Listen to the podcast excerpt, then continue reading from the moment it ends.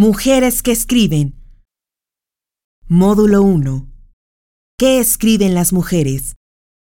Segunda parte.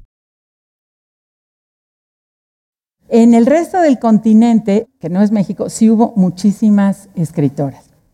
Poetas como la chilena Mercedes Marín del Solar, autora también de temas hogareños y patrióticos. La muy famosa cubana Gertrudis Gómez de Avellaneda, poeta y novelista muy reconocida. En Dos Mujeres habla de la falta de educación de las mujeres y de los matrimonios arreglados, algo que en México habló desde Fernández de Lizardi, hablando de cómo estaba mal que a las mujeres no se les diera educación. Ya vimos que son los temas que obsesionan a las mujeres, la educación y los malos matrimonios.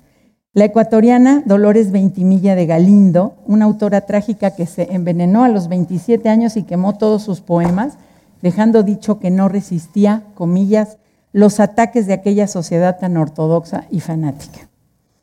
La panameña Nicole de Garay, autora de poemas sentimentales también con preocupación social, y varias narradoras. La argentina Juana Manuela Gorriti, quinta esencia del romanticismo, que como dice uno de sus estudiosos, los efluvios misteriosos de la tierra saturan su obra, lenguaje típico del romanticismo. La colombiana Soledad Acosta de Samper, que al mismo tiempo exaltaba a la mujer, pero hablaba de la necesidad de educarla. La boliviana Adela Zamudio, fíjense, en Bolivia había escritoras y en México no. No es que hable mal de Bolivia, pero eran un poquito más atrasados que nosotros, se supone. Que escribió contra el machismo, contra el fanatismo religioso, contra las injusticias del sistema político, tal que se le considera la primera feminista de ese país y de varios de América Latina.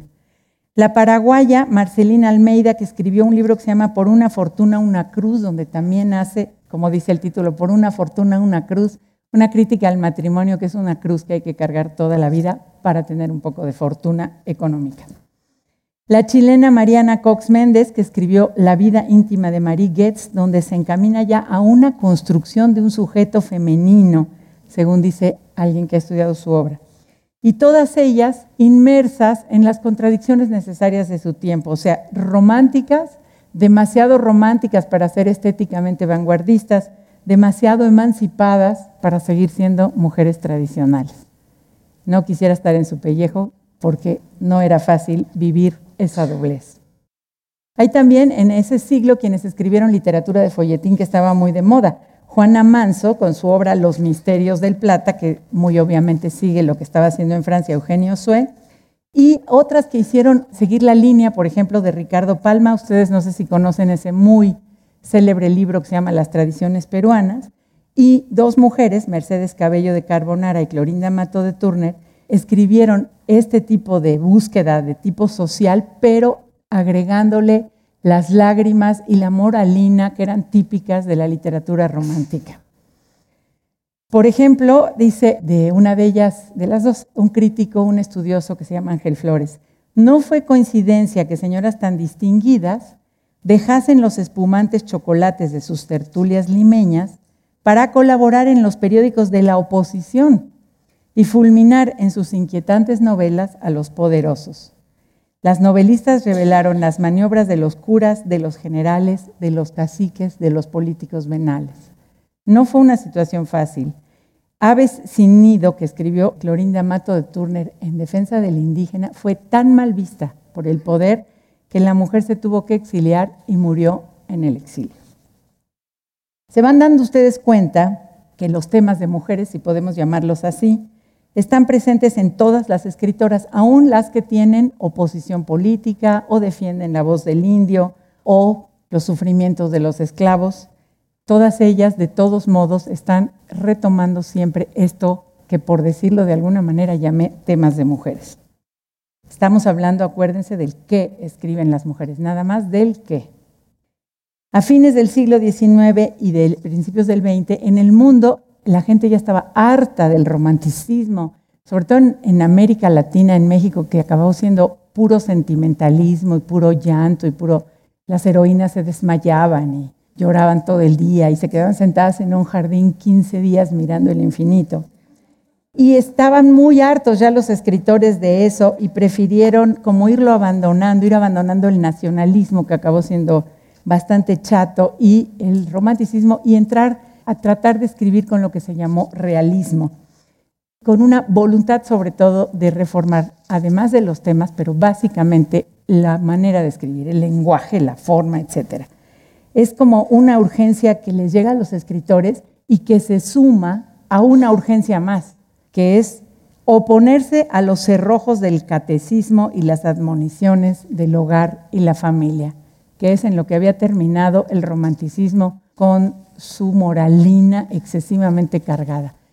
En México lo vimos muy claramente en la época de Porfirio Díaz, donde la señora, su esposa Carmelita, todo el mundo le escribía poemas y la señora, en cuanto pasaba alguna cosa que se hablara fuera de los estándares de la moral, la mandaba a censurar. Poemas de tablada, le mandó a poner ropa a esculturas desnudas que alguien pudo hacer por ahí, porque esa moralina estaba presente, a pesar de que como toda buena sociedad en la que hay prohibiciones, nunca hubo más burdeles ni antros en México que en tiempos del porfiriato. Sergio González Rodríguez contabilizó a las prostitutas que había en la Ciudad de México, ya no recuerdo el número, pero creo que son el doble de las que hay hoy, porque estaba prohibido, claro. Algunas escritoras empiezan en ese momento a participar de corrientes literarias, a formar parte de grupos, de tendencias y a escribir incluso de acuerdo a los cánones de estos grupos mucho, muy avanzados. Pero la mayoría siguen lo mismo, en los temas de mujeres, en el lenguaje que emplean, en las mismas formas tradicionales. Ejemplos de las de vanguardia, la poeta uruguaya María Eugenia Vaz Ferreira, la poeta Delmira Agustini, las han clasificado así al modernismo. Las narradoras argentinas María Luisa Carnelio, que publica una novela vanguardista, feminista y de protesta social, y Luisa Sofovich, a la que se consideró musa del ultraísmo y activista de la vanguardia, casi se apellida igual que yo, que no soy ni musa ni activista de nada. Las chilenas Marta Brunet, que estuvo en la línea de los criollistas, y María Luisa Bombal, que ya inicia lo que hoy llamaríamos el realismo mágico, pero que cuando ella escribió se consideraba literatura onírica. Las brasileñas Cecilia Meireles y Rachel de Queiroz, que estuvieron con los más grandes de su época, Dumont de Andrade y Machado de Asís. La peruana María Vice, que estuvo cercana a Mariátegui, supongo que ustedes saben que Mariátegui es uno de los grandes íconos del mundo latinoamericano con sus estudios, las siete tesis de algo. Las argentinas Silvina Ocampo, cercanas a Borges y Bioy Casares, y Nora Lange, que fue muy cercana a Oliverio Girondo. Como ya dije, ellas fueron escritoras cercanas a esos grupos, pero fueron ante todo mujeres que escribieron desde su posición de marginalidad literaria, no social, ojo, literaria, y caminaron solas. Como solas estuvieron las que de plano no tenían ninguna relación con los grupos literarios de su tiempo como la poeta chilena Gabriela Mistral, de la que ya he hablado y volveré a hablar, la poeta argentina Alfonsina Storni, la uruguaya Juana de Ibarboru, la paraguaya Dora Acuña. En todas ellas hay una crítica a la concepción patriarcal del amor hombre-mujer y además una explicitación de la pasión erótica que las consume. Y esto es un rompimiento muy significativo con la literatura de mujeres ya no es esconderla, como les había dicho hace rato, disfrazarla en el amor a Dios, sino ya explicitarla. Con la entrada del siglo XX no parece haber ningún cambio significativo en la escritura de, las mujeres en lo que se refiere al qué, a los temas. Ni siquiera en México, donde tuvimos un movimiento de una envergadura social tan significativa como la revolución, que cambió a la literatura mexicana a la que venía realizándose, ni así tenemos autores, tenemos a Nelly Campobello que cuenta un poco la vida cotidiana y lo que es ver desde la ventana un muerto y oír las balas, pero no tenemos, como dice el dicho, una golondrina no hace un verano, no tenemos escritoras mexicanas en ese tiempo. Y piensen ustedes que mientras eso estaba pasando aquí y América del Sur, en Europa, en Inglaterra, estaba escribiendo nada menos que Virginia Woolf que no solamente escribía, sino que inventó una técnica narrativa que revolucionó completamente a la escritura, que es lo que se llama el flujo de conciencia. Y estaban Catherine Mansfield y Pearl Book yéndose a China en aquel momento Ayn Rand, que fue así como un super bestseller en su momento, una mujer que tenía una idea de cómo se podía construir y cambiar el mundo. Juna Barnes, Isaac Dinesen, se quedó sola en su plantación en, África y escribió.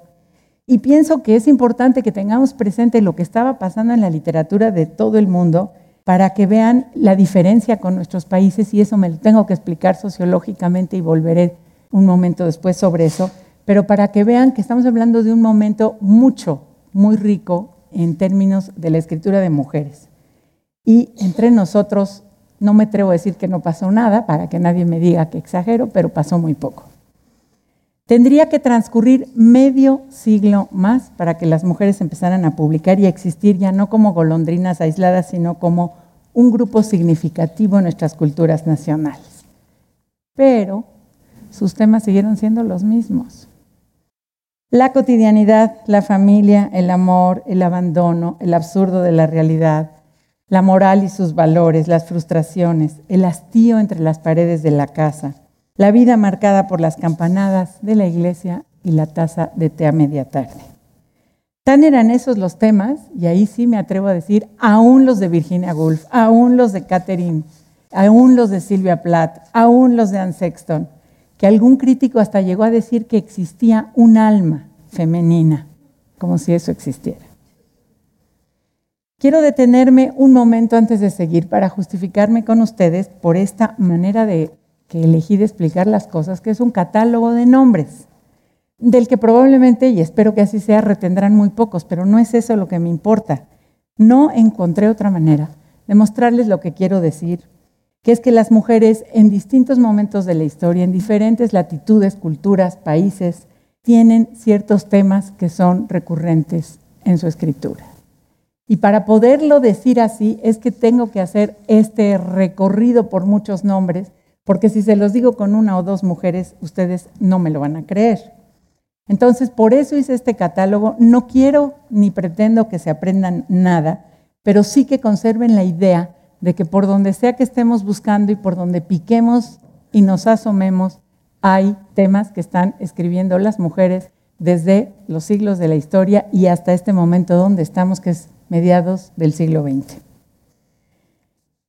En Argentina, regreso a América Latina y luego les diré por qué tiene que ver un poco cuando hable en la siguiente sesión de cómo escriben las mujeres.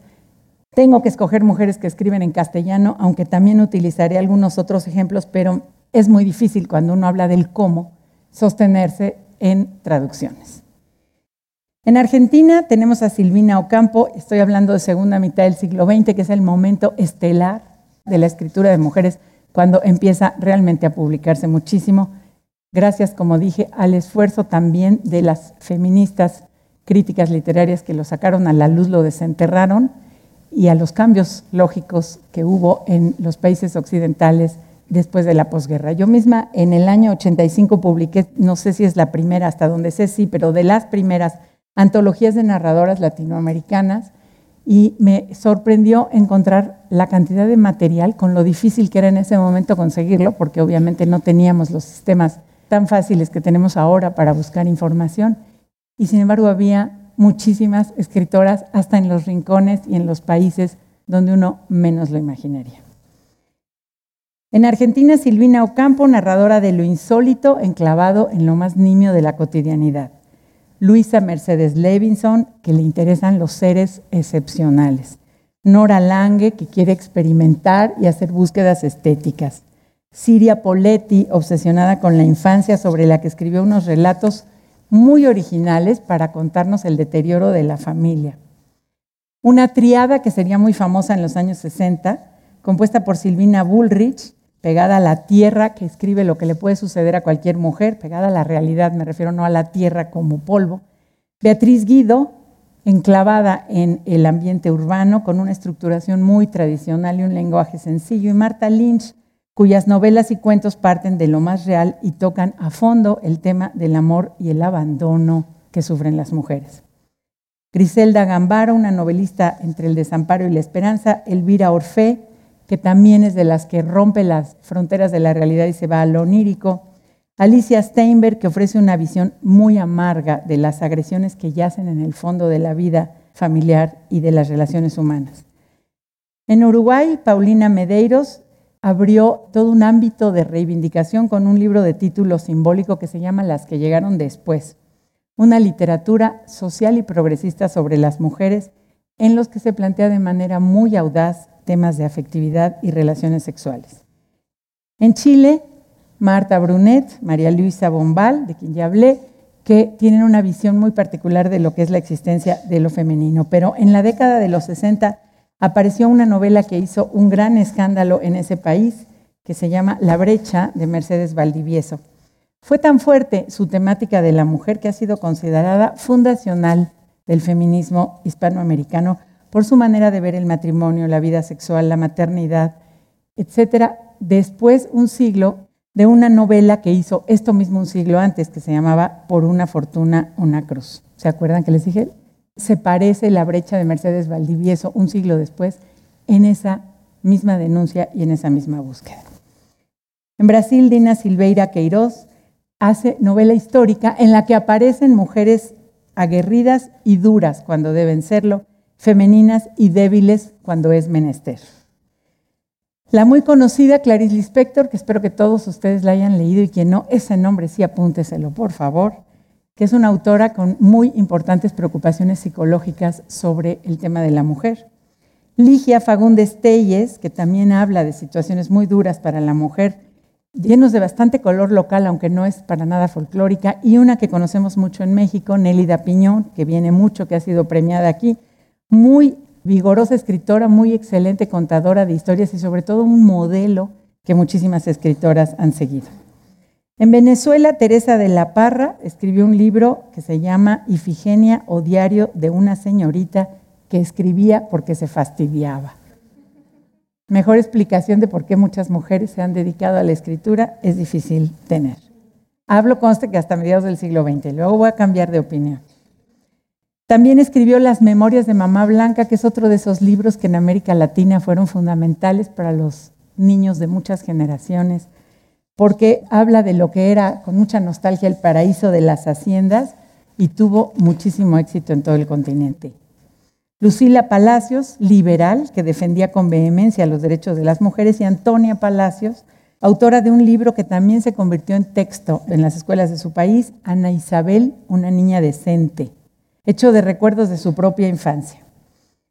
En Colombia, Elisa Mújica escribió sobre valores tradicionales de la mujer, sobre todo la religión, y Elena Araujo y Alba Lucía Ángel, rebeldes contra las convenciones para la mujer.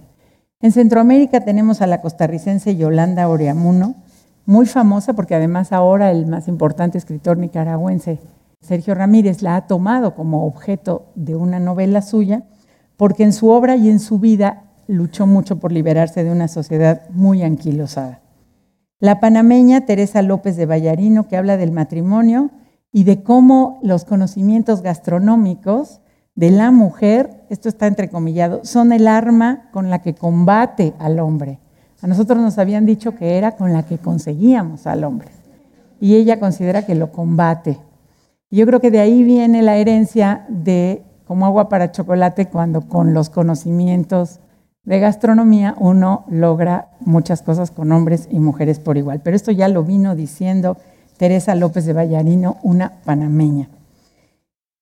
En México tenemos a la grandísima Elena Garro, son dos escritoras en una. Una es la de los recuerdos de Porvenir, una novela espléndida, y otra es La Semana de Colores, un libro de relatos que recrean pues ese mundo que existía en la provincia mexicana y que se vio alterado con la revolución donde el tiempo no parece transcurrir a pesar de todos los acontecimientos, lo real y lo irreal se confunden, supersticiones, leyendas, y al mismo tiempo todo lo que lo de afuera realmente va interviniendo para cambiarlo. También ahí, si quieren apuntar los recuerdos del porvenir, es obligatorio en este curso leerlo.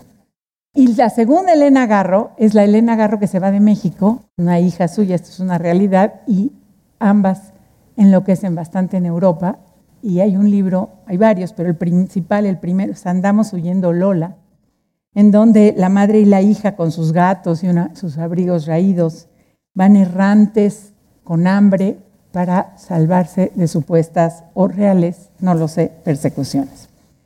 Son textos muy conmovedores, violentos en el sentido no de la violencia de sangre como la conocemos, sino del sufrimiento humano de las personas, de lo que ella misma llamó su vida en un mundo de sombras, porque sí enloqueció mucho después de México. Y creo que ya quedó así porque otra vez me voy un poquito a disvariar, pero yo la vi llegar a Monterrey un día que nos iba a dar una conferencia, la trajeron de España, obligó a los organizadores a traerla con todo y sus gatos, porque nunca los dejaba. Consiguieron un hotel muy bien que sí la aceptó y todo, y llegó y se sentó a una mesa como esta, y habíamos un público amable como ustedes, y nunca, nunca abrió la boca. Y como dos horas después se paró y se fue. Bueno, Luisa Josefina Hernández es una escritora que todavía está viva, muy famosa como escritora de teatro y también de novelas, siempre muy preocupada por la vida familiar y todas las dificultades de las relaciones en esos mundos interiores.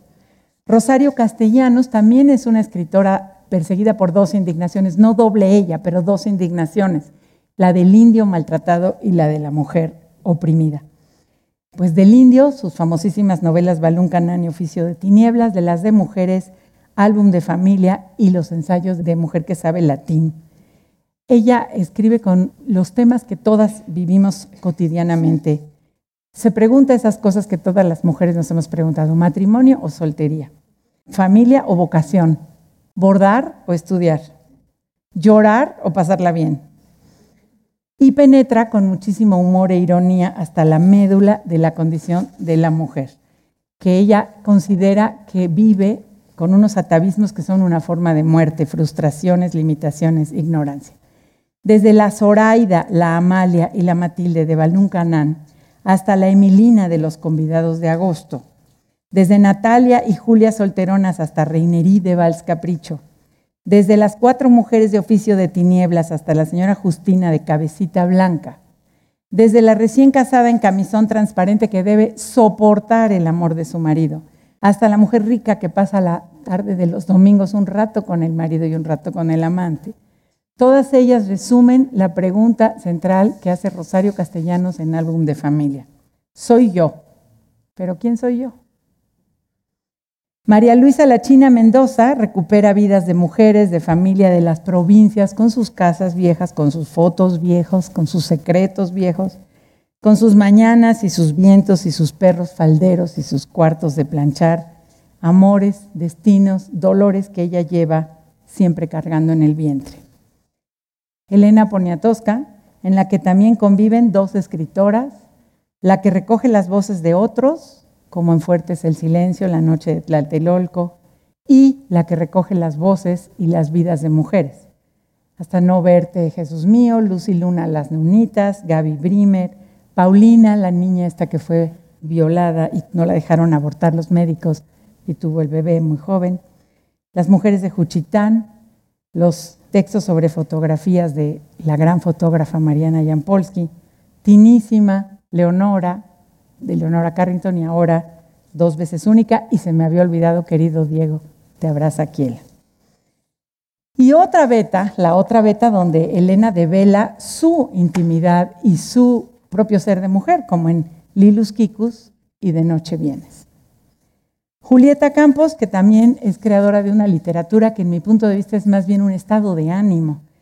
Es un magma informe, dice alguien, en el que coinciden impresiones, recuerdos, emociones y fantasías. Esto, si no me equivoco, lo dijo ella misma.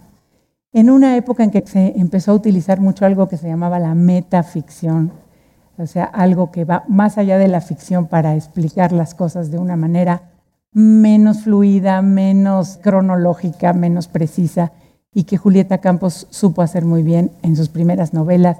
Celina y los gatos, tiene los cabellos rojos o rojizos, se llama Sabina, varias de esas.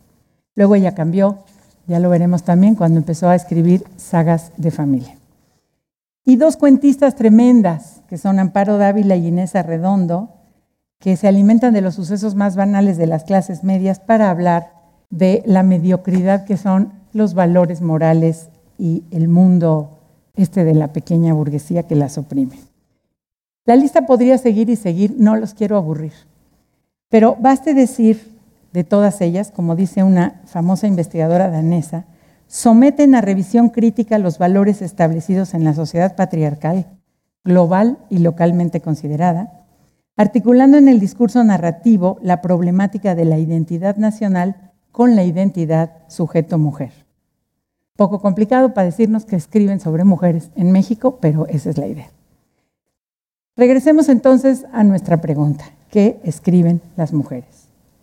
Lo que este somero recorrido hace evidente, me parece a mí, y repito, hasta mediados del siglo XX, no mediados, los años 70 más o menos, es que las mujeres escriben sobre lo que les pasa a ellas, eso que llamé representación del género, que es lo que nos pasa a todas o a la mayoría, estoy segura, de las que estamos aquí. Entonces quiero que escuchemos las palabras de las escritoras y no nos perdamos en su foto que no nos interesa o en ver las letras y divagar por otro lado. El hecho mismo de ser mujer, en palabras de la argentina Alicia Duhovne, acababa de cumplir los 15 años cuando cierta mañana Jacinta se miró al espejo desnuda y gritó, ¡Mamá! Doña Gregoria apareció y se la quedó devorando con la vista absorta. ¿De dónde? ¿Pero de dónde? Habían atinado a surgir aquellas moles de carne blanca, vivoreadas por líneas rojas zigzagueantes que mostraban las sendas de la explosión, pues esas ubres decidieron su destino. La mexicana Amparo Dávila sobre la soltería. Domingos, misa de 11.30, nieve de vainilla y chocolate. Cine de segunda con programa doble. Sala repleta de gente, de malos olores y de humo. Una torta y una Coca-Cola a la salida y quedaba terminado el domingo igual a otros cientos de domingos anteriores y a otros por venir. La cubana Dora Alonso sobre el matrimonio. Durante el camino para llegar al modesto barrio de las afueras de la población, recordé algunas cosas. Recordé sobre todo que el hombre que yacía y la mujer que íbamos a visitar para enterarla de su muerte estuvieron juntos más de 50 años. Remonté el pasado. Siempre ella aparecía en mi memoria trabajando unas veces, muchas realmente, dándole vida a un nuevo hijo, lo que hacía lucir más pequeña y más redonda su figura. Sobre el hijo por nacer, el delantal estampado de tizne y grasa. Sobre la frente manchada de pigmento, los mechones pegados por el calor cercano del fogón. Siendo tantos los recuerdos, ninguno conseguía separarla del trabajo. Bajo un árbol de pan, cada día lejano, la esperaba siempre una batea llena de ropa mojada y otra vez el rostro afanoso, sus manos de uñas partidas y el trozo de jabón. La mexicana Rosario Castellano sobre la cocina. La cocina resplandece de blancura. Es una lástima tener que mancillarla con el uso. Habría que sentarse a contemplarla, a describirla, a cerrar los ojos, a evocarla. Mi lugar, ya lo sé, está aquí yo anduve extraviada en aulas, en calles, en oficinas, en cafés, desperdiciada en destrezas que ahora he de olvidar para adquirir otras. Por ejemplo, elegir el menú. La chilena Mercedes Valdivieso sobre el parto. Me dolió, me desgarró, me aplicaron calmantes, nació sano y hermoso. Lo vi al volver de la anestesia un par de horas después. El cansancio era muy grande para tener manifestaciones de alegría y estaba contenta libre otra vez, al menos sola con mi propio cuerpo. Apreté las manos contra mi vientre. Nunca más haré lo necesario para impedir que esto se vuelva a repetir. Nunca más. La costarricense Carmen Lira sobre la vida en familia. Llevaba ya 15 años de casada y 10 partos, lo cual la había convertido en un ser desvaído y escurrido. Madrugaba más que el alba para poder darse abasto con el trajín que 10 cuerpos demandan y cumplir además con las ropas ajenas que lavaba y planchaba. La argentina Silvina Bullrich sobre tener amantes. Por más que hago memoria, no recuerdo cómo entró Rolo a nuestra casa, ni cuándo fue la primera vez que me di cuenta de que comía todos los días con nosotros y almorzaba los sábados y domingos. Mamá, te llama Rolo. Y mamá desenchufaba el teléfono y lo enchufaba en la ficha de su cuarto, cerraba la puerta, hablaba un poco y reía mucho no sé de qué, pero nunca se rió tanto. Dice Rolo que bajes, que viene a buscarte a las nueve. Llamó Rolo, dijo que lo llamaras. Rolo te dejó estas flores. Y de repente un día, ¿no llamó Rolo? No. Ah, así empezó todo. Mamá ya no se atrevía a preguntar nada cuando llegaba a la casa. Después de decir, ¿no llamó Rolo? Empezó a preguntar, ¿llamó alguien? Cuando le contestábamos que habían llamado Silvia y Carlitos, o la abuela, ella preguntaba tímidamente, ¿nadie más? No, nadie más. Yo hubiera dado cualquier cosa por poder decirle, llamó Rolo, pero no había llamado y yo no podía mentir. La peruana María Vice sobre la fealdad. Victoria era fea, con extraña y grotesca fealdad. Su estatura no llegaba al metro cincuenta. Sus manos eran nudosas y gruesas como las de un campesino. Sus piernas muy cortas y su busto muy grande. Su cutis manchado por placas vináceas y remataba el aspecto lamentable y repulsivo de su rostro un labio leporino.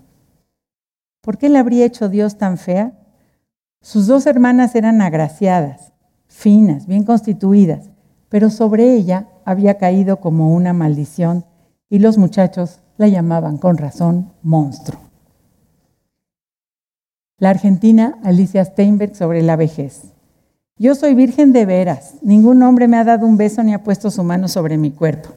Ahora ya no hay peligro, soy vieja. Hay quien dice que no, que 52 años no son tantos, pero a mí que me dejen de embromar. Ya me pasó la hora de los toqueteos.